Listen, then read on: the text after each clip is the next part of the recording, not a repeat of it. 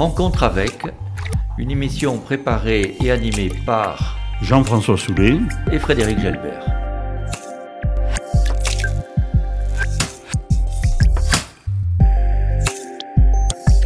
Rencontre avec Gérard Trémège.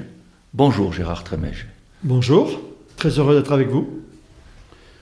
Alors je voudrais commencer euh, en m'adressant à Monsieur le maire, même si le but de notre rencontre est plutôt de s'adresser à l'homme, Gérard Trémège. Mais je veux quand même au départ, nous sommes dans notre petit studio de la Maison des Associations, je veux euh, remercier euh, le maire et tout le conseil municipal de nous avoir, à l'Université du Temps Libre, prêté des locaux, notamment euh, cette année, en pleine crise de coronavirus.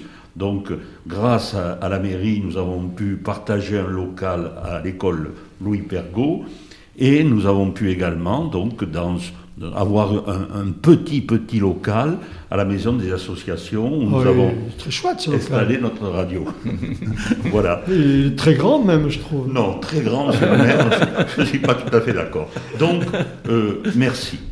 Euh, alors, pour débuter peut-être, euh, je voudrais savoir euh, comment vous répartissez cette dose, je sais que ce n'est pas, pas possible en pourcentage, entre quand on réfléchit sur notre vie, quelle est la part d'inné, d'acquis, d'éducation, et puis aussi de ce qu'on a peut-être fabriqué soi-même directement.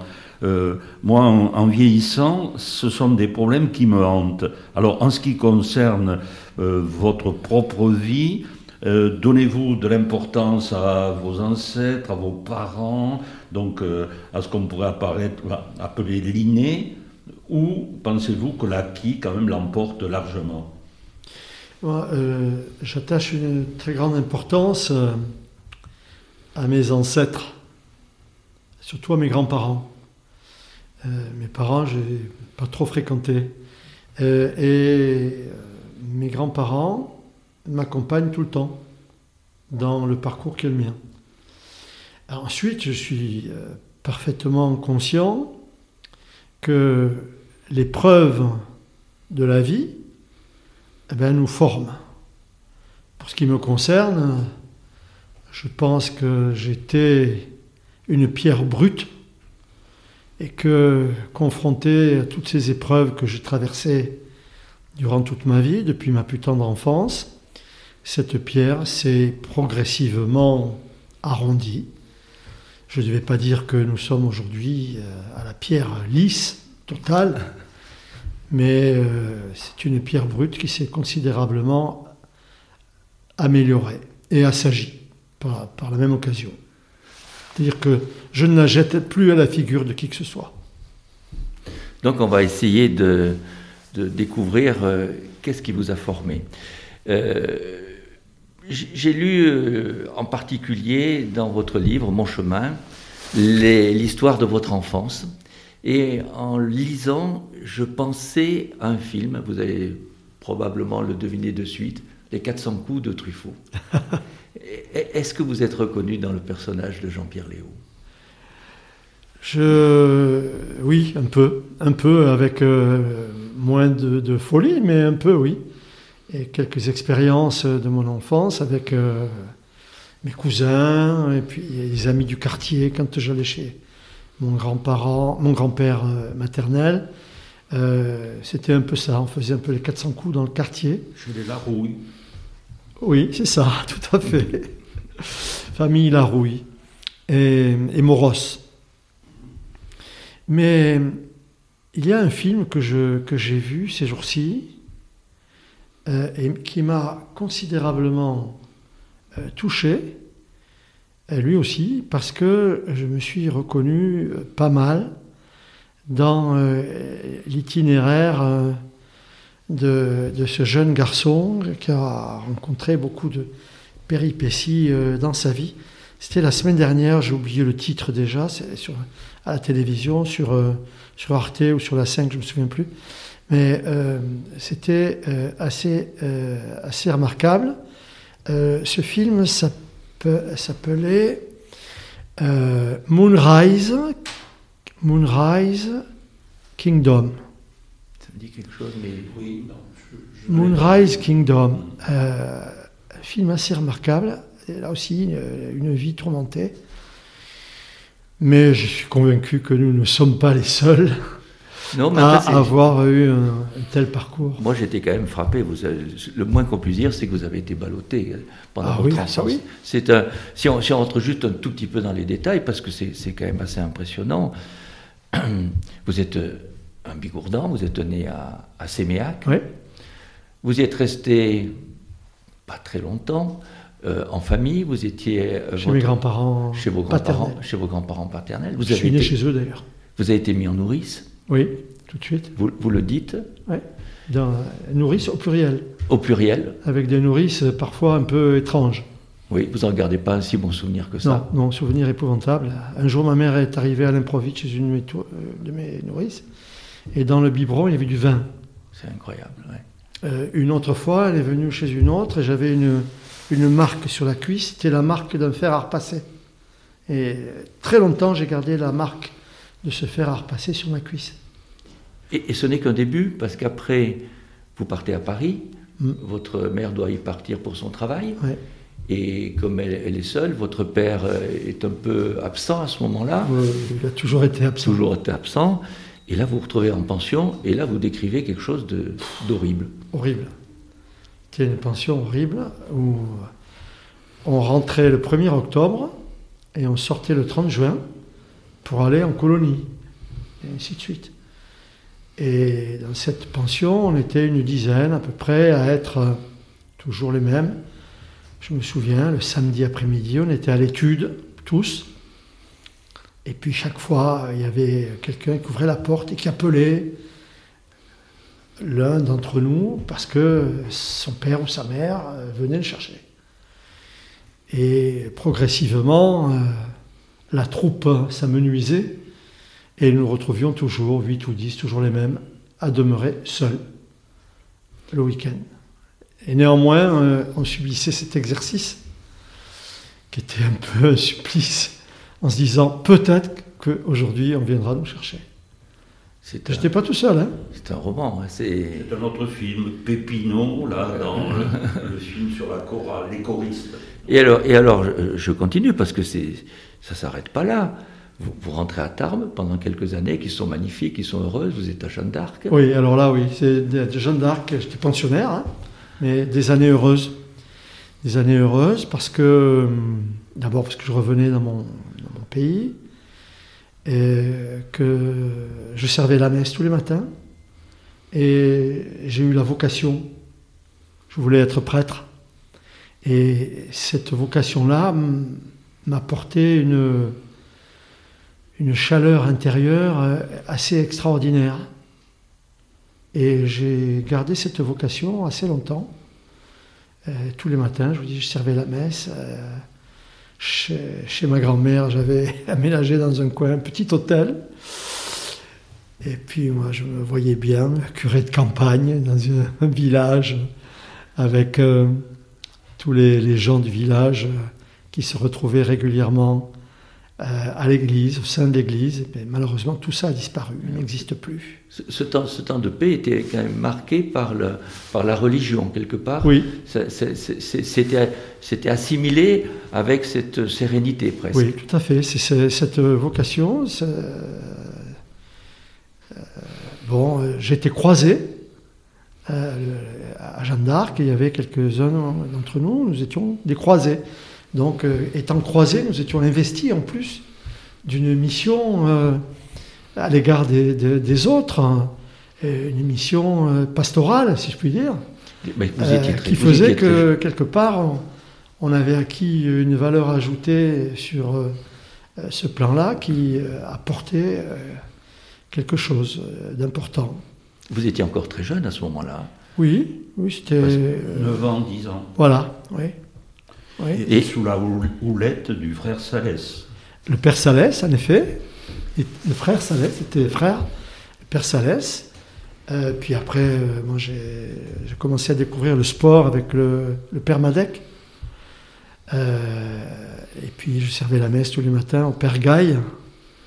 Et j'allais servir la messe au Père Madec, au Carmel. Et c'était un moment assez extraordinaire d'aller servir la messe au Carmel. On ne voyait pas les bonnes sœurs, mais après la messe, les bonnes sœurs nous avaient préparé un petit déjeuner. Et c'était des déjeuners euh, assez exceptionnels. Fromage, des fruits, tout, ce que je n'avais pas l'occasion de, déguster à la pension, bien que je m'y trouvasse euh, parfaitement bien. Mais, ce temps ne dure pas si longtemps que ça, parce qu'après vous repartez sur... Ça a duré trois ans. Trois, ans, ça a duré. Et après, donc vous êtes encore très jeune, vous avez 12 ans, vous partez sur Lyon, Paris, Nanterre. Vous attrapez la tuberculose. Vous allez à Saint-Gervais. C'est ah, un an dans une famille d'accueil qui a été. Oui, vous l'avez tout dit dans votre, dans votre livre. Oh, j'ai pas tout dit, non. mais vous allez tout nous dire maintenant, alors. et, et, donc, et donc ce parcours continue. Sur le plan des études, vous allez jusqu'au certificat d'études. Vous le passez à quel endroit, ce certificat d'études? Alors, le certificat d'études, je l'ai passé dans une, une école où j'étais pensionnaire aussi, à Saint-Mandé. C'était l'école Montaigne. Et là, j'avais un, un, instituteur qui s'appelait M. Urtebise. C'était un nom euh, pagnolesque, mais un type formidable. Et il se trouve que j'étais très bon en orthographe. Et un jour, en jouant au football, je m'étais euh, fracturé le poignet droit. Donc je ne pouvais plus écrire. Ce qui fait que quand il y avait les dictées, M. Urtebise euh, me, dispensait des dictées. Et j'étais au fond de la classe, et moi je m'endormais sur mon coude, sur mon bras. Et euh, certains de mes collègues m'ont dit, tu sais, il t'arrive de ronfler. Et M. Urtebise disait, ne faites pas de bruit pour ne pas le réveiller. Et ensuite, M. Urtebise me donnait les copies de mes collègues à corriger. Et donc, il venait me voir en me disant Tu ne me mets pas trop de fautes, etc. etc. Voilà des moments. je ne crois pas l'avoir dit ça dans le livre. Ah, si, je l'ai dit ça. Donc, vous, étiez, vous étiez très bon en orthographe. Est-ce que ça veut dire que vous lisiez déjà beaucoup à ce moment-là? Pardon? Est-ce que vous lisiez beaucoup de livres à ce moment-là? Non, non, non, je ne lisais pas beaucoup. Euh, j'ai découvert la lecture bien plus tard. J'ai découvert la lecture quand je suis allé au lycée technique de Mazamet, où là-bas j'ai eu euh, une prof de français qui, qui m'a euh, dirigé comme il fallait, qui m'a donné euh, tous les livres qu'il fallait lire. Et c'est là que j'ai découvert Balzac, Stendhal, tous, les, grands classiques. Puis plus tard, plus tard quand j'ai découvert le théâtre, j'ai lu énormément de avant d'aller jusque-là, parce qu'on est au certificat d'études, il y a encore beaucoup de parcours à, J'ai retrouvé mon diplôme il y a un peu quelques jours du, certificat d'études. Et de là, euh, vous cherchez du travail et vous êtes apprenti boulanger. Euh, C'était un peu plus tard. Un peu plus tard. C'était un peu plus tard. Parce que quand j'ai eu le certificat d'études, ma mère, euh, c'était après le Saint-Gervais. Ma mère m'a. Retour de, retour de l'année de, traitement de la tuberculose. Ma mère m'a inscrit dans un lycée à Nanterre, le lycée Condorcet, rien à voir avec le lycée Condorcet de Paris. C'était à Nanterre, là. Et je me suis trouvé dans une classe avec euh, des jeunes gens et des jeunes filles. C'était la première fois que j'avais des, des, jeunes filles dans la classe, donc j'étais assez timide. Euh, dès que, dès il fallait que je prenne la parole, je devenais tout rouge, j'avais une trouille, une trouille terrible de, l'expression euh, en public. Euh, et, puis il y avait dans cette classe, euh, au lycée Condorcet, il y avait une équipe de trois ou quatre gars qui me cherchaient des noises régulièrement, dont le chef de cette bande-là qui me qui voulait se battre avec moi tout le temps. Et moi, je, je ne me suis jamais battu. Ça, je n'ai pas dit dans le livre, je crois. Et un jour, ah, mais alors il m'embêtait, il me cherchait tout le temps. Quoi. un jour, j'ai dit, bon, ben, écoute, puisqu'il faut se battre, on va se battre. Et, on s'est mis dans un coin et on s'est battu. Et il se trouve que là, euh, j'ai eu de la chance. C'est moi qui, qui l'ai touché le premier. Et c'était un grand, un grand, bien plus grand que moi. À partir du moment où il a été touché, ah, j'ai touché la figure, pas beaucoup, hein. Alors là, il a paniqué et ça s'est arrêté tout de suite. Et à partir de ce moment-là, eh ben, j'ai euh, récolté le respect de tous les autres. Et c'est au lycée Condorcet qu'on a découvert que j'avais euh, une primo-infection. Et c'est de là que je suis parti une année à Saint-Gervais, dans une maison de santé, pour récupérer. Et vous décrivez une famille d'accueil qui était pour une fois accueillante. Une famille formidable. Je n'étais pas le seul, on était une dizaine dans cette famille. Euh, et là, bien évidemment, j'ai lu beaucoup. Là, je commençais à lire déjà, mais euh, euh, je lisais des, livres qui me tombaient sous la main. Je veux dire, c'était pas, il n'y avait pas une hiérarchie dans les lectures, mais on passait des journées à lire, à écouter la musique. C'était des gens vraiment extrêmement positifs. J'étais bien, Saint-Gervais. J'étais très bien. Et c'est après Saint-Gervais que euh, je suis euh, retourné euh, à Paris avec ma mère et que là, elle me, dit qu'elle a eu une demande en mariage. Et elle m'a dit j'ai refusé parce que je ne peux pas te laisser tout seul. Et, donc, je regardais les annonces et j'ai vu un jour une annonce on recherche apprenti boulanger, nourri, logé ça aurait été apprenti charcutier ou autre chose, ou zingueur, à partir du moment où c'était nourri, logé, je suis allé me présenter. C'était à Vitry-sur-Seine, 101 avenue Paul Vaillant Couturier, je me souviens de l'adresse, et j'ai été embauché.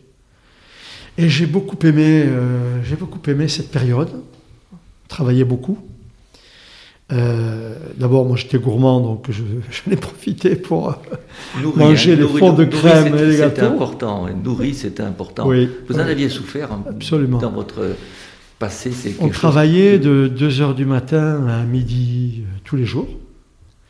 Et le dimanche, on travaillait de 2h du matin à 14h l'après-midi. Et avec ma première paye, j'avais gagné 100 francs 100 francs par mois, je gagnais. Avec ma première paye, je suis allé à Saint-Ouen, au Puce. Je me suis acheté un phonographe avec des 78 tours. Puis j'ai fait les bouquinistes le long de la Seine. Et là, j'ai acheté un livre de Sacha Guitry, Les femmes et l'amour. Je l'ai toujours. Voilà ce que j'ai fait avec ma première à, à, 16 ans, c'était, c'était un livre qui était tout un programme presque. Oui, mais... Et donc, vous, ne restez pas apprenti boulanger. Alors, qu'est-ce qui s'est passé qui vous a aidé à, continuer Il s'est passé que, que ma mère s'est mariée avec le monsieur qui voulait l'épouser. Et il se trouve que lui, il, était, il travaillait en Côte d'Ivoire. C'est pour ça qu'elle a refusé, elle avait refusé. Et à partir du moment où elle s'est retrouvée libre, grâce au travail que j'avais, elle a pu partir à Abidjan, elle s'est mariée avec lui. Et puis quand ils sont revenus euh, en vacances, quelques mois plus tard, il a fait ma connaissance. Et il a dit à ma mère, euh, il faut qu'il reprenne ses études. C'est dommage. Moi, ça me boulanger, ça me plaisait. Hein. J'aurais peut-être dû continuer, peut-être que j'aurais euh, aujourd'hui quelques boulangeries par-ci par-là, peut-être à New York ou ailleurs, allez savoir. Et donc euh, je, l'ai écouté, j'ai dit je veux bien reprendre mes études, mais je ne veux pas reprendre des études classiques, parce que j'ai trop de retard maintenant. Donc ce qui fait que j'ai jamais fait de troisième, euh, seconde, première, etc. Et j'ai jamais passé le bac. Et j'ai dit je veux bien faire des études techniques. Mais quoi? Alors je m'étais essayé, vous l'avez évoqué tout à l'heure, à l'école des métiers à Lyon, où j'avais fait de la menuiserie et de l'ajustage. Ça ne m'a pas plu. On m'a fait passer des tests et, ils m'ont dirigé vers euh, l'école d'horticulture de Versailles, une merveille, magnifique. Mais bon, euh, c'était pas moi, euh, j'ai refusé. Et un jour, je tombe sur une annonce apprenez la comptabilité euh, un métier intéressant et lucratif. Je me suis dit, chouette, eh ben, je vais choisir ça. Je ne savais pas ce que c'était la comptabilité. Et donc, on m'a inscrit à l'école Pigier à Tarbes, où euh, j'ai passé un CAP d'aide comptable. Je l'ai eu en une année, avec un, un professeur qui s'appelait Madame Barrère, qui était exceptionnelle, elle aussi. J'ai rencontré dans ma vie des professeurs qui m'ont montré le chemin et au moment où on parle de ce qui s'est passé euh, il y a quelques jours euh, et du rôle des professeurs, euh, je, peux, je peux témoigner et dire qu'il y a des professeurs qui sont vraiment des, des, éclaireurs qui nous montrent le chemin. Et, ce fut le cas de Madame Barrère ici à l'école Pigier. Et quand j'ai eu mon CAP, moi j'ai voulu travailler. Et elle a dit à mes parents, à ma, mère et à mon beau-père, euh, non, euh, il faut qu'ils continuent. Euh, et elle leur dit, moi je connais un professeur qui est quelqu'un d'exceptionnel, qui est professeur de comptabilité au lycée technique de Mazamet. Et, donc, ils m'ont inscrit au lycée technique de Mazamet, où j'étais pensionnaire aussi là-bas. Vous avez quitté Tarbes J'ai quitté Tarbes, je suis allé à Mazamet. Vous continuez à circuler Oui, oui. Et Mazamet est une ville qui m'a marqué euh, pour plusieurs raisons. D'abord, euh, euh, parce que j'étais au lycée technique de Mazamet et effectivement, j'ai rencontré un professeur qui était un personnage extraordinaire, exceptionnel. Heureusement qu'on n'en fait plus comme ça parce que quelquefois, il nous foutait des torgnoles. Ils n'osent plus maintenant. Non, non, ils n'osent plus, mais je peux vous dire que ça faisait pas de mal. Et c'était un professeur qui était d'une rigueur et attaché aux détails. Si, euh, quand on donnait un rapport, il n'y avait pas la ponctuation, il n'y avait pas, c'était mal présenté, etc., on se chopait une torgnole. Euh, donc ça a été un véritable formateur, euh, non seulement dans les matières, la comptabilité et, le droit commercial, mais aussi dans le comportement et l'exigence. L'exigence qui doit être la nôtre dans tous les domaines. L'exigence d'essayer de, tendre vers, vers, pas la perfection, c'est impossible, mais en tout cas, quand on remet un travail, le fait de donner un travail le, mieux le mieux présenté, c'est euh, un, signe de respect aussi à l'égard du professeur. Tout ça, ça a été assez exceptionnel. Et puis là-bas, à Mazamet, je me suis fait beaucoup d'amis. J'ai joué à l'équipe de j'ai joué au football à l'équipe de Mazamet euh, et à l'équipe du lycée. donc, grâce au sport, grâce euh, à ce professeur, j'ai passé à Mazamet deux, deux années euh, exceptionnelles. vous, vous, dites vraiment de façon très très claire à quel point les, enseignants ont joué un rôle fondamental pour vous, non seulement de formateur, mais, mais d'éducateur. Oui, tout à fait. Et c'est à Mazamé que j'ai, que j'ai rencontré euh, la professeure de français dont je parlais tout à l'heure, et qui, qui m'a pris, elle m'a pris sous sa coupe et m'a, m'a conseillé sur euh, les lectures. Elle a vu que j'étais curieux j'ai toujours été très curieux quand même, hein, de toute façon. Mais que j'étais curieux, que j'avais une soif d'apprendre. Et elle m'a, euh, elle m'a donné vraiment euh, toutes les lectures euh, qu'il fallait. La Chartreuse de Parme, Roger Lenoir, les, des, Balzac, Alexandre Dumas, et puis quelques, quelques lectures parfois un peu plus compliquées. Mais compliquées, je veux dire, quand on lit euh, les contes de Voltaire ou Zadig, etc., euh, il, faut apprécier euh, le double sens de tout, cela. Ce n'est pas juste une, une lecture au premier degré, il faut voir tout cela. Elle m'a appris tout ça. Et puis elle m'a donné surtout l'envie d'absorber. De, de, j'ai absorbé comme une éponge beaucoup de choses. Tout le temps. Donc, en, dehors d'un parcours classique, habituel, vous avez, vous avez découvert la culture, vous avez été passionné, vous avez été curieux. C'est la curiosité finalement qui est le moteur. Oui, oui, mais vous verrez quand je, suis allé à Toulouse après, euh, que j'ai découvert le théâtre, euh, je veux dire, le spectre s'est considérablement élargi. Euh, c'est donc après avoir passé deux années à Mazamet où j'étais pris d'excellence, donc j'avais, j'ai tout réussi là-bas le football, puisqu'on a été, on a été champion euh, du Midi. Avec le club de Mazamet, on a été demi-finaliste de la Coupe Gambardella, c'est la Coupe de France des juniors. C'est formidable, oui. Et on avait été éliminé à l'âge. Et si on avait gagné, on jouait la finale euh, au Parc des Princes à l'époque. Euh, donc j'ai eu beaucoup de satisfaction à Mazamet. Mazamet, c'est la culture et le sport. la culture, le sport et, les filles quand même. Hein. Ah. Je changeais de robe, hein, je disais. j'ai découvert aussi euh, la jambe féminine. Euh, j'ai toujours été très attentif et, réceptif euh, aux messages que les femmes peuvent transmettre par un regard, par un comportement, par des paroles. Et c'est là que M. Luxé, c'était le nom de ce professeur, pareil, il a dit à mes parents, il faut qu'il continue, il faut qu'il continue. Euh, il, a, eu tout facilement ici, il faut qu'il aille à Toulouse au lycée Ozen. Et au lycée Ozen, là c'était autre chose, parce que c'était pour préparer le BTS. Au lycée technique de Mazamet, j'ai eu le. À, l'époque, ça s'appelait le brevet élémentaire commercial, un truc dans ce genre.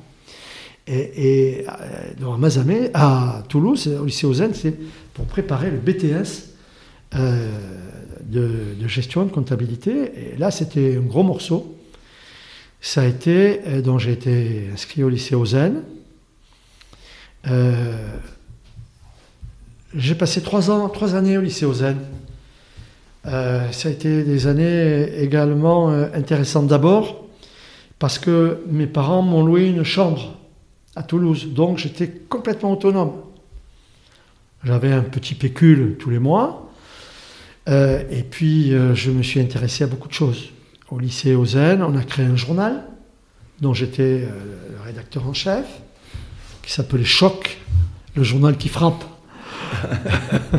Et donc, euh, j'ai découvert euh, euh, l'élaboration d'un journal, le travail la nuit chez l'imprimeur, et qu'on voit la magie de la page imprimée qui commence à sortir avec l'odeur de l'encre.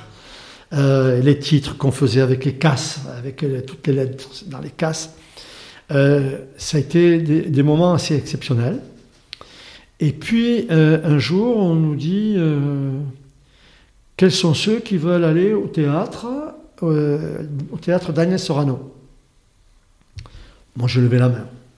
On était quelques-uns. Toujours envie d'aller découvrir quelque chose d'autre. Donc j'ai levé la main et, donc euh, je suis devenu abonné au théâtre Daniel Sorano. Et régulièrement, on allait euh, voir les spectacles qui étaient organisés par le Grenier de Toulouse et par Maurice Sarrazin. Maurice Sarrazin qui était le créateur co-créateur du Grenier de Toulouse avec Simone Turc et avec Daniel Sorano. Et, puis progressivement, euh, donc je me suis ouvert au théâtre, j'ai découvert ça, ce, monde magique. Je me suis mis à lire énormément de pièces de théâtre. J'ai lu tout Pirandello, Ionesco, euh, euh, euh, etc. J'ai lu énormément de, pièces de théâtre. J'ai lu toutes les pièces de théâtre de Sacha Guitry, j'ai oublié de vous le dire, bien sûr, mais ça n'a rien à voir. Bertolt Brecht. Bertolt Brecht, j'ai découvert Bertolt Brecht. J'ai eu l'occasion euh, de passer une soirée avec Maurice Sarrazin et avec Armand Gatti. Armand Gatti, qui était un, auteur de théâtre euh, un peu sulfureux quand même, qui avait euh, présenté au Grenier de Toulouse une pièce qu'il avait écrite et qui s'appelait V comme Vietnam. C'était au moment de la guerre du Vietnam encore. Et, donc, c'est bien sûr une, une, dithyrambe contre la guerre au Vietnam, contre les Américains, etc. Et, puis après, j'ai eu la chance d'aller, après le spectacle, euh, casser la croûte avec eux, tous les comédiens, Maurice Sarrazin, j'étais à côté de Maurice Sarrazin, Armand Gatti, etc. Et, puis, euh, vraiment, je, me suis euh, enrichi considérablement au contact de, ces gens-là qui... Les comédiens sont, sont, des gens extraordinaires, les, artistes sont des gens formidables, les chanteurs. Moi, je vois même un artiste, quand vous le regardez dans les yeux, il n'a pas le même regard que nous. Il a une lumière en lui qui, transparaît dans ses yeux.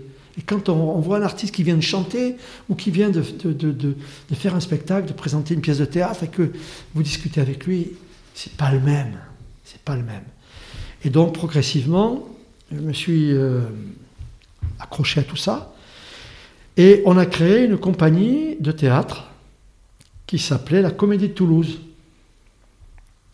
avec un comédien euh, du Grenier de Toulouse, Michel Simonian, qui était un excellent comédien. Et on a créé une troupe qui s'appelait la Comédie de Toulouse, et euh, j'en suis devenu l'administrateur. Vous avez joué un peu dans cette... Non, moi je n'ai pas joué, moi, non. Non, non, j'ai pas joué. J'étais l'organisateur, l'administrateur. C'est moi qui ai vendu les spectacles, qui payait tout le monde, etc. Et euh, c'était Michel Simonian qui était le, grand euh, metteur en scène et organisateur de tout cela. Et le spectacle que nous présentions, c'était quatre pièces en un acte. Alors il y avait une pièce de Samuel Beckett, il y avait une pièce de Pirandello, La fleur à la bouche, qui est une merveille cette pièce, je ne sais pas si vous la connaissez, et puis deux pièces de Tchékov.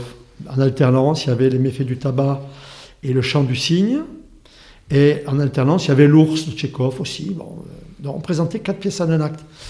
Et moi, euh, administrateur, que je, me suis euh, investi moi-même, administrateur, j'ai proposé ce spectacle dans tous les théâtres de la région. Et euh, on a fait une tournée qui a duré presque un an. Dans toute la région, de Montpellier à Bayonne. On est venu à Tarbes, jouer à, la GESP. Donc, et, moi, j'étais administrateur, et tous les soirs, je payais, je payais tout le monde.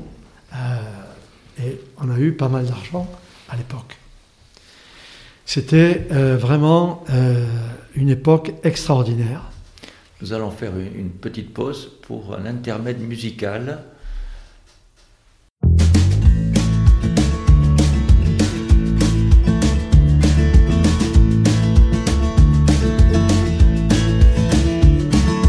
Gonna find my way back home, back to where I most belong. Feeling like this day will never end. About the place I roam, never feeling quite my own. Somehow get the feeling I don't fit in. But I know that I'll be coming, coming home to you. And you know that I'll be driving, driving home to you. Thirty thousand miles seems far to a man who hasn't fallen quite as hard.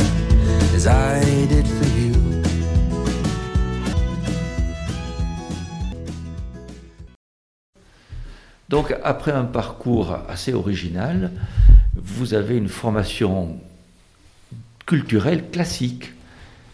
Euh, Comme si vous aviez fait lettres classiques presque, ou lettres modernes plutôt. On peut le dire, sauf que c'est euh, une acculturation qui est un peu particulière, qui n'est pas qui est peut-être classique sur le fond, mais pas classique dans la forme. Pas dans le parcours, c'est le moins qu'on puisse dire. Voilà. Ceci étant, le parcours en question, c'est un parcours aussi avec euh, peut-être beaucoup d'occasions ratées. Tout à l'heure, quand euh, on parlait de boulanger, peut-être que si j'étais resté boulanger, j'aurais aujourd'hui tout un réseau de boulangeries. Quand euh, j'ai été administrateur de la troupe de théâtre, j'aurais très bien pu continuer dans cette voie et puis devenir organisateur de tournées de théâtre. À l'époque, ça se faisait beaucoup. Il y avait les tournées Barré, les tournées Carcenti, etc. Euh, et, non, je n'ai pas fait, parce qu'après, je suis parti au service militaire. Mais est-ce que vous avez des regrets de ne pas avoir pris ces voies? Un peu, oui, quand même. Un peu, oui. Surtout sur le, plan artistique. Euh, donc, ensuite, je suis parti faire mon service militaire. Et là, pendant mon service militaire, j'ai repris mes études. Donc, j'ai repris les études d'expert comptable euh, par correspondance. Et progressivement, donc, j'ai eu la chance de faire un service militaire dans des conditions euh, assez remarquables, à part les classes à Albi, dans l'infanterie de marine, où là, on en a bavé un peu. Mais ensuite, j'étais au centre de, sélection d'Oche, euh, où je faisais passer les tests euh, aux, jeunes qui venaient passer les trois jours. Et donc là, j'avais pas mal de temps pour préparer mes, mes examens. Donc j'ai passé mes examens pendant le service militaire, je les ai presque tous eus, il m'en restait un à passer que j'ai passé quand j'ai commencé ma vie professionnelle. Euh, quand j'ai eu terminé mon service militaire, euh, je me suis marié entre-temps avec une mazamétaine que j'ai rencontrée à Toulouse. Vous voyez que Mazamet euh, a, présenté quelque chose pour moi. J'ai eu la chance de rentrer dans une, famille euh, Mazamétaine, mon beau-père était industriel dans, le délainage. Euh, Mazamet était à l'époque le centre mondial du délainage. C'était la deuxième ou troisième place bancaire de France. Euh, et j'ai beaucoup aimé aussi cette période et, et cette famille qui m'a accueilli. Là, j'ai découvert la vraie vie de famille euh, chez, mes beaux-parents, euh, avec une grande famille, des frères, des sœurs, tout ça. Là, j'ai vu ce qu'était une, vie de famille. Et après, le service militaire, euh, il fallait que je fasse un stage de trois ans. Et donc, euh, je me suis adressé à la fiduciaire de France, à Toulouse. Fiduciaire de France qui est devenue KPMG. Ils m'ont fait passer des tests. Et puis quelques jours après, ils me téléphonent en me disant, Ben, écoutez, euh, on a deux postes à vous proposer, à Dax ou à Tarbes.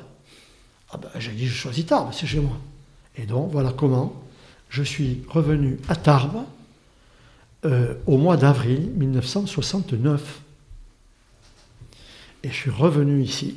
Donc, j'ai habité en face à la cathédrale, cette euh, magnifique résidence qui était toute neuve, euh, résidence de la préfecture. J'ai habité là pendant quelques temps avec ma, petite fille qui venait, qui devait avoir un ou deux ans. Euh, et donc, euh, ma, ma vie professionnelle s'est faite ici à Tarbes. à. Donc, J'ai terminé mes diplômes d'expertise comptable. vous êtes expert J'ai comptable. terminé mon stage. Et puis un jour, j'ai eu l'occasion d'acquérir un cabinet d'un expert comptable tarbé qui prenait sa retraite. Alors que j'avais une clause de non-concurrence avec la fiduciaire de France, j'ai eu une autorisation exceptionnelle du président de l'époque, de Paris, qui m'a autorisé à m'installer dans ma ville. Et donc, j'ai racheté un cabinet, le cabinet de M. Leroy, euh, où j'avais une collaboratrice. Et puis progressivement, je me suis étendu, j'ai racheté un cabinet à Pau, puis après, Ouais, parce que là, en, en- en lisant vo- votre livre, on se dit, ça y est, il a une vie de famille, il a un métier, il est implanté, il va rester paisible. Et là, eh ben non, il va là- chercher les alors, non, alors là, là, pour moi, c'est la, la phase de votre vie que j'appellerais celle du condottière. C'est une, une avidité de conquête. Une avidité de conquête. Il n'y a pas de citadelle qui se présente à vous sans que vous ayez envie de la prendre. Vous expliquiez, là, je vous ai coupé, vous, vous avez multiplié vos succursales, vous vous étendez, vous, construisez une, une, une société avec 130 employés, si je ne me trompe pas. Mm. Eh bien non, ça ne suffit pas. La politique en plus. Il y a encore autre chose à prendre. Mais il y a- il y avait autre chose entre, entre la vie professionnelle et la vie publique. Euh, D'abord, j'ai voulu retomber sur mes pattes, n'ayant jamais eu le bac. Donc, euh, je me suis inscrit à la faculté de droit. Euh, grâce à l'équivalence que j'avais avec le diplôme d'expert comptable, j'ai pu entrer direct en deuxième année.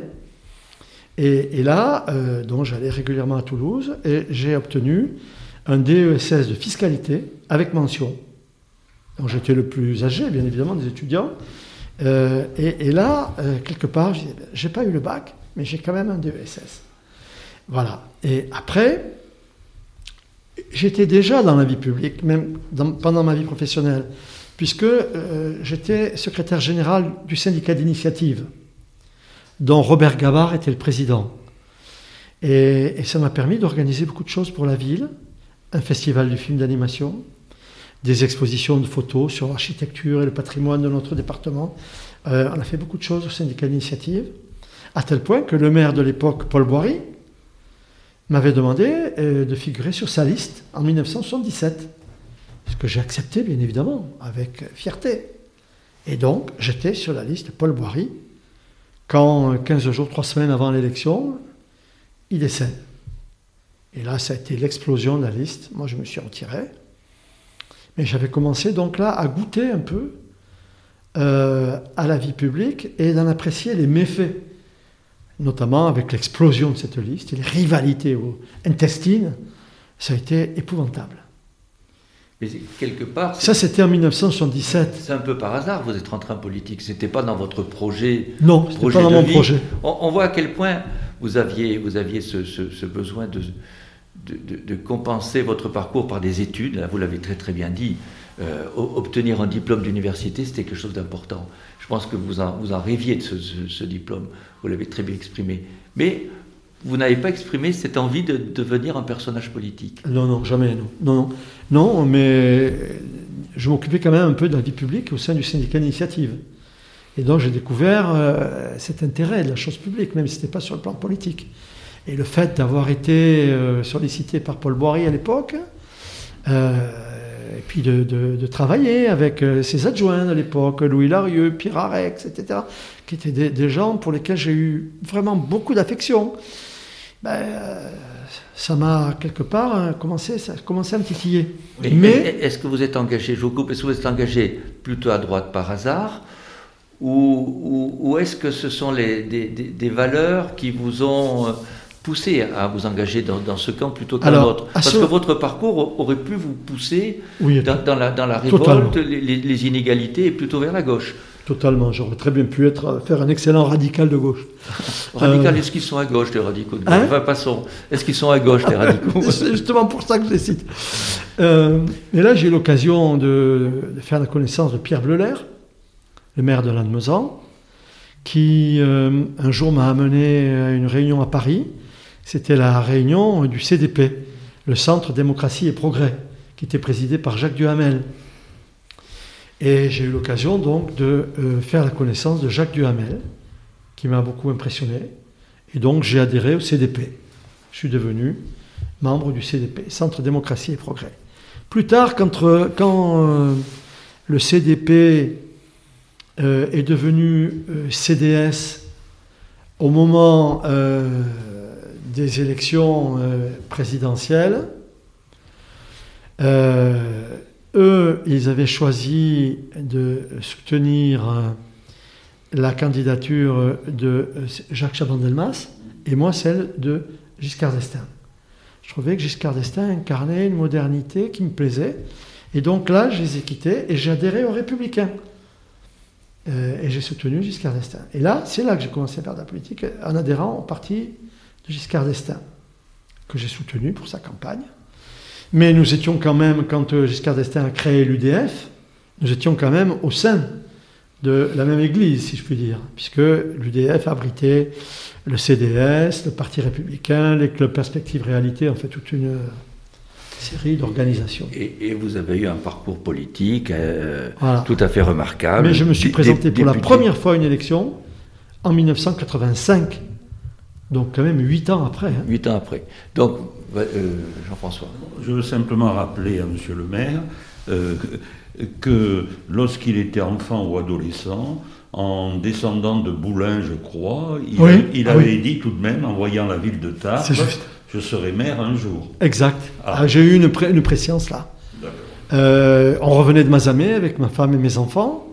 On était en haut de la côte et on voyait la ville de Tarbes au fond. Et là, j'ai eu. Euh, et je lui ai dit un jour, je serai maire de cette ville.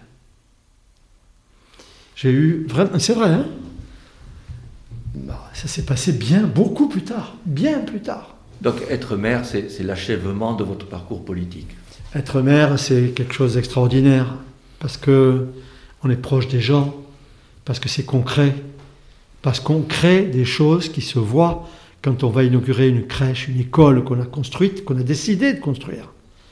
Euh, quand euh, on va inaugurer un centre municipal de santé comme on l'a fait il y a quelques jours, parce qu'on a décidé de le faire, parce que ça, répondait à des besoins euh, extrêmement urgents de la population, eh bien c'est une satisfaction qui est incomparable. J'ai été député, j'ai été conseiller général. Le, mandat de maire est le mandat le plus extraordinaire.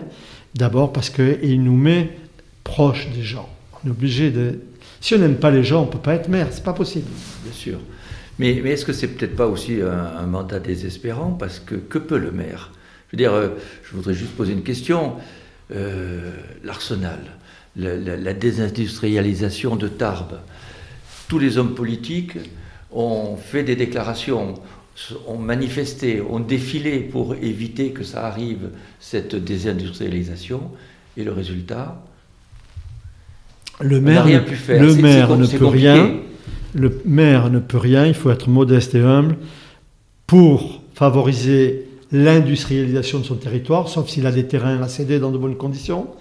Mais il n'est pas non plus responsable de la désindustrialisation. Bien sûr, oui. Vous avez cité l'arsenal.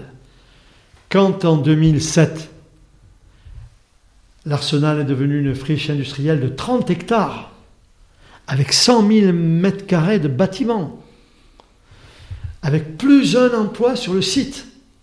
Alors que moi j'en ai connu, il y en avait encore 3600 quand j'ai commencé, quand je suis revenu à Tarbes. Il n'en restait plus un. Eh bien, le maire, il a eu le pouvoir d'acheter le site à Jet Industrie, d'y faire autre chose. Et aujourd'hui, il y a plus de 1100 personnes qui travaillent sur le site de l'Arsenal. Et c'est un site qui revit une vie nouvelle, bien sûr. C'est plus une vie industrielle, mais c'est une vie nouvelle. C'est devenu un quartier dans la ville de Tarbes. Et non seulement c'est devenu un quartier dans la ville, mais en plus, il relie les quartiers nord au centre-ville, avec l'avenue des Forges. De même, sur le plan du, vous, vous venez de parler de l'industrie, sur le plan du commerce, c'est la même chose. Un maire ne peut pas euh, obliger des commerçants à rester s'ils ont envie de partir vers une grande surface. Par contre, par contre, le maire peut être un aménageur qui rectifie quand même certaines tendances, d'où le succès de Broban. Euh, exact. Voilà. Donc, euh, c'est le maire ne peut pas tout du point de vue économique. Il peut même peu de choses au départ, mais grâce à des initiatives ponctuelles, particulièrement bien ciblées, il peut quand même euh, contrarier certaines tendances négatives. Vous avez raison de citer Broban. Il faut se souvenir dans quel état était la halle Broban. Avant celle que nous avons euh, inaugurée il y a quelques années maintenant, c'était une halle qui était ouverte le matin seulement, sur une partie. Et le dimanche, il y avait l'autre partie qui était ouverte pour le carreau. Mais il n'y avait qu'une partie, la partie ouest, qui était ouverte le matin et qui était dans un état épouvantable. On voyait les toiles d'araignée qui descendaient sur les poissons ou sur les viandes. Et quand on a eu le projet de la nouvelle halle, Dieu sait toutes les oppositions qu'on a eues parce qu'il y avait le garage Renault. Et que euh, les opposants sont allés voir le garage Renault en disant ne partez pas, restez là, on va vous défendre. Et on a perdu au moins deux ans.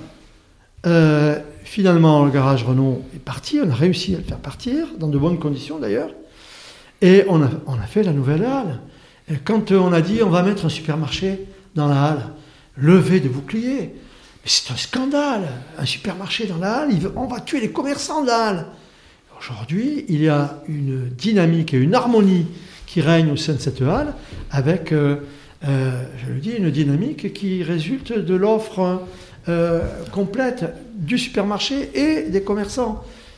Plus tout ce qui s'est fait autour, les aménagements autour de la halle ont apporté une valeur ajoutée incontestable au cœur de ville de, de, Tarbes. La, halle Broban, c'est une très belle réussite. C'est incontestable. L'Arsenal, non L'Arsenal, c'en est une. Ah bon C'en est une qui, se, qui est en train de se construire, qui n'est pas terminée. Non, non, ah non, non, qui n'est pas terminée. Raison. Mais je reste juste sur le centre-ville. J'habite à Tarbes depuis 1975. Le centre-ville est, en train, de, sur le plan commercial, de se désertifier aussi depuis quelque temps. Comme partout. Et comme dans beaucoup d'endroits. Jean-François Soulet a, a, parlé des centres commerciaux. Et c'est pour ça que je reviens au pouvoir du maire d'agir. Est-ce que le pouvoir du maire de Tarbes aller jusqu'à limiter l'extension de ces, de ces centres commerciaux qui, qui tuent quand même les centres-villes? Non. Euh, d'abord, oui, il y a quelques années, l'attractivité des centres commerciaux en périphérie apportait un préjudice euh, certain aux commerçants du centre-ville. Aujourd'hui, ce n'est plus le cas. Aujourd'hui, la désertification des centres-villes dans toutes les villes, y compris dans les grandes villes, la désertification n'est plus liée à la concurrence de la périphérie. Elle est liée à la concurrence du commerce par Internet. L'année dernière, en 2019, le e-commerce a représenté un chiffre d'affaires de 100 milliards d'euros. C'est un chiffre d'affaires qui a manqué à tous les commerçants des centres-villes de notre pays.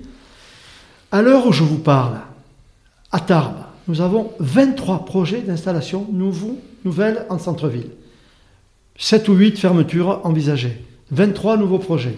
On est en train de reconquérir progressivement avec l'opération Action Cœur de Ville, qui a un volet patrimoine. Je vous le dis en passant sur le volet patrimoine, on va euh, réussir la rénovation de plus de 300 appartements dans des immeubles du centre-ville, les immeubles inhabités, insalubres. 300 appartements vont être rénovés. Ça représente près de 15 millions de travaux pour les entreprises locales. Avec des économies d'énergie en même temps. Avec, euh, avec toutes les aides de, de l'opération Action Cœur de Ville, avec euh, le concours d'Action Logement, de, l'ANA, de tous les partenaires d'Action Cœur de Ville, ce qui va faire revenir en centre-ville des habitants qui aujourd'hui ne trouvent pas à se loger dans des appartements dignes de ce nom.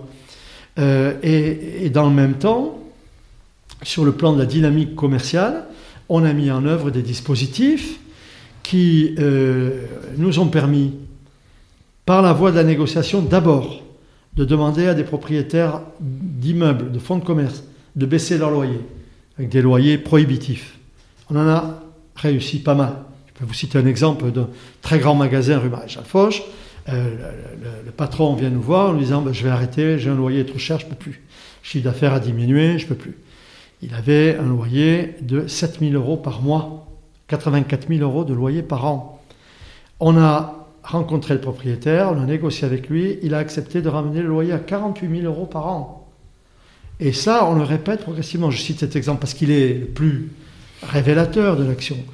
Et si on n'arrive pas par la voie de la négociation, et s'il y a des fonds de commerce qui restent vacants depuis plus de deux ans, le propriétaire a une pénalisation de 20% de son impôt foncier. Voilà ce qu'on peut faire. Donc vous avez des, des, pouvoirs. Ce sont des décisions que nous avons prises. Pour de même, quelqu'un qui reprend un commerce vacant et qui va y investir, nous lui accordons une aide de 6 000 euros pour euh, la réinstallation sur un commerce vacant.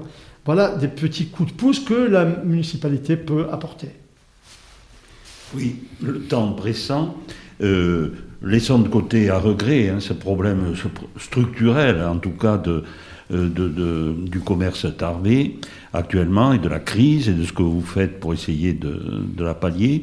Pour aborder alors, nous sommes le 29 octobre 2020, la question de la Covid-19. Euh, en ayant quand même euh, dans le contexte de cette crise deux éléments qui auraient pu jouer un rôle ou qui peuvent peut-être jouer un rôle dans la lutte contre la Covid. Il y a l'inauguration récente du centre de santé municipal Louis Larengue au Foirail, et il y a lointain, au lointain, l'idée donc de la création à Lannes. D'après le journal d'aujourd'hui, le, nouvel hôpital sera vraiment implanté à Lannes. C'est tout ce qu'on sait d'à peu près solide. Après, on ne sait rien sur les années. Et il est évident que dans le contexte de la Covid, euh, l'hôpital actuel apparaît quand même comme, euh, euh, disons, avec des locaux étroits, vétustes, et on aurait un hôpital moderne et plus important, ce serait bien. Comment réagissez-vous? D'abord, vous pouvez peut-être nous donner quelques chiffres récents de la Covid à Tarbes en ce 29 octobre 2027. 2020, pardon, pas 2027. et ensuite, nous dire un petit peu par rapport au centre municipal et à l'hôpital Alors, d'abord l'évolution du virus euh, dans notre euh, département, ce qui ne fut pas le cas au printemps dernier, est extrêmement préoccupante. Pour quelle raison? Euh, Il y a quelques jours, Sud Radio me posait la question. Pourquoi? Mais vous êtes surpris par l'évolution? Non, je ne suis pas surpris. Pourquoi? Je ne suis pas surpris parce qu'au printemps, on n'a pas été particulièrement touché. Et donc, quand on a eu le déconfinement, ce déconfinement, il s'est euh, engagé avec une nonchalance, euh, une, non-prise de conscience de la gravité de la situation. Euh, je crois que ça sonnait. Et, donc, ben, le résultat, on le paye maintenant. On le paye maintenant. quels sont les chiffres? Il y a moins de trois semaines, le taux de densité c'est-à-dire le nombre de personnes positives pour 100 000 habitants. Le taux de densité était de 80 dans les Hautes-Pyrénées. Hier, hier, il était de 295. On voit là une évolution extrêmement inquiétante, extrêmement inquiétante. Ce qui nous a amené, en accord avec M. le Préfet, plutôt, on a, travaillé ensemble sur le sujet, c'est le préfet qui décide de toute façon, hein. euh, ce qui nous a amené à voir euh, le port du masque obligatoire sur toute la ville de Tarbes, et, qui nous a amené bien évidemment euh, à, rentrer dans le couvre-feu qui a été décrété par le gouvernement, puisque notre département est devenu, avec cette évolution, un département rouge. Et là, on dépasse euh, les 250, ce qui veut dire que c'est encore pire. Hein. Euh, autre motif d'inquiétude qui va nous permettre d'apprécier la gravité de la situation. J'ai entendu hier sur une radio qui disait l'évolution du virus aux États-Unis est extrêmement préoccupante. Hier, 89 000 cas nouveaux aux États-Unis. Oh, c'était énorme d'après le commentateur. Ce même jour, dimanche, nous, en France, 52 000. Alors là, ça nous permet d'apprécier la gravité de notre situation. Je pense que dans les jours qui viennent, d'ailleurs, maintenant on le sait, il y a aujourd'hui euh, une réunion du Conseil de défense et il y en aura une autre demain organisée par le président de la République. Le Premier ministre rencontre tous les différents acteurs politiques, syndicaux, etc. Je pense que d'ici la fin de la semaine, on va avoir des annonces extrêmement désagréable. Mais si ces annonces sont désagréables, c'est parce qu'il n'y a pas eu de prise de conscience de la réalité et de la gravité de la situation. Quand vous voyez dans des établissements, quels qu'ils soient, des attroupements de 10, 20, 30 personnes autour d'un bar ou autour d'une fête quelconque, etc. On se dit, mais bon sans masque. On se dit, mais, mais c'est pas sérieux, quoi, c'est pas sérieux. Là, là, on se parle, ici, on a le masque. Tout le monde a le masque. Euh, donc, je pense que euh, après le couvre-feu, la fermeture des bars, il va y avoir euh, une réglementation particulière pour les restaurants. Ils vont, ils vont pas être ouverts toute la journée. Ils seront ouverts uniquement aux heures de repas. Et puis, le pire, à mon avis, risque d'arriver, c'est-à-dire qu'on va aller vers un confinement sélectif, soit territorial, en fonction de l'évolution du virus sur certains territoires, ce que le gouvernement va vraisemblablement décider. Je ne pense pas qu'on en revienne à un confinement général. Les conséquences sont trop importantes pour euh, l'économie et l'emploi. Donc il y aura un confinement général, peut-être qu'il y aura un confinement les week-ends pour euh, euh, arriver à faire diminuer cette évolution préoccupante de ce virus. Voilà où nous en sommes aujourd'hui. Et moi, je voudrais dire à mes compatriotes tarbés, je tiens à eux, euh, faites attention. Ne prenez pas à la légère les menaces de ce virus. Ce sont des menaces réelles et sérieuses. Ce sont des menaces mortelles. J'ai un de mes adjoints qui a eu le virus. Il est resté trois semaines au lit. Et il a, perdu pas mal de kilos. Il est là, il est en train de récupérer, de revenir, mais il a eu très chaud. Et quand il m'a dit, je l'ai revu hier, il m'a dit, tu sais, j'ai pensé à écrire quelque chose, à dire, j'aimerais que Gérard fasse un discours, que euh, une autre personne fasse un discours et qu'un tel et un tel soit à côté de mon cercueil. Oh vous vous rendez compte? Il vu Il faut prendre conscience de ça. C'est grave. Voilà, faites attention, protégez-vous. Oui, donc on n'a pas le temps aujourd'hui, mais on se reverra, j'espère, de parler de ces questions de santé encore. Hein, Alors j'ai réuni ce centre de santé Louis mais c'est une réussite exceptionnelle, avec des, des, médecins qui sont engagés passionnément au service de la population. Il y a à Tarbes 5000 personnes qui n'ont pas de médecin référent. Un médecin, c'est entre 1000 et 1500 euh, patients eh ben, au centre de santé Louis Larain, il y a cinq médecins qui sont à la disposition de la population. Et ça, on est dans la deuxième semaine de fonctionnement du centre, tout marche très bien. Les gens sont ravis de pouvoir avoir un médecin en face d'eux. Et pour moi, c'est vraiment une grande satisfaction.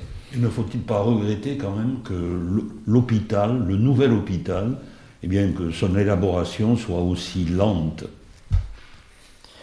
C'est un projet à 200 millions. Et puis si l'évolution est aussi lente, il y a plus de 10 ans qu'on y travaille. Parce qu'il y a 10 ans, cher Monsieur Soulet, le projet de l'hôpital à Lannes, c'était le même. Il y a plus de dix ans. Pourquoi on a traîné? Parce qu'il y a eu des interventions politiques. Des interventions. Et ça continue. Disant il faut que l'hôpital actuel reste là où il est. Or, la rénovation de l'hôpital actuel représenterait 156 millions d'investissements. L'hôpital actuel, il existe depuis plus de 45 ans. Et si on veut euh, avoir une offre de santé moderne, attractive, avec de jeunes praticiens qui viennent s'installer ici, il faut des installations modernes. C'est pour ça que le projet Nouvel Hôpital est un bon projet. Mais je ne le verrai pas en tant que maire. Je pense que je ne serai pas à l'inauguration. Alors pour terminer, Monsieur le maire, euh, j'aimerais euh, revenir sur quelque chose que vous avez dit tout à l'heure. Vous avez dit que la fonction de maire était une fonction très gratifiante et que chaque fois que vous inauguriez notamment de, de nouveaux locaux, eh bien, vous aviez un sentiment de grande satisfaction. Alors, aurez-vous un jour, hein. aurez-vous un jour, euh, euh, vous, maire, la satisfaction d'inaugurer un auditorium de 300 places avec des salles de réunion de 20 à 80 places qui seraient mises à la disposition en priorité de l'Université du temps libre. Ce projet que votre liste a annoncé. Donc... Ah ben, ce projet figure dans notre projet. Notre projet s'appelle Tarbes Horizon 2030. Et donc, ce projet. C'est qu'en tant que président, tu ne vas pas l'inaugurer. le projet l'inauguration. Si, si, le projet euh, d'auditorium, il est dans notre programme. Et il se fera sur les bâtiments de l'école Jean Massé. Dans un premier temps, et les travaux ont commencé, vous l'avez peut-être vu. L'école Jean Massé va être totalement rénovée. Et le bâtiment qui va demeurer va devenir un bâtiment associatif au sein duquel il y aura ces investissements. Merci, monsieur le maire. Merci, Merci à vous, c'était un plaisir.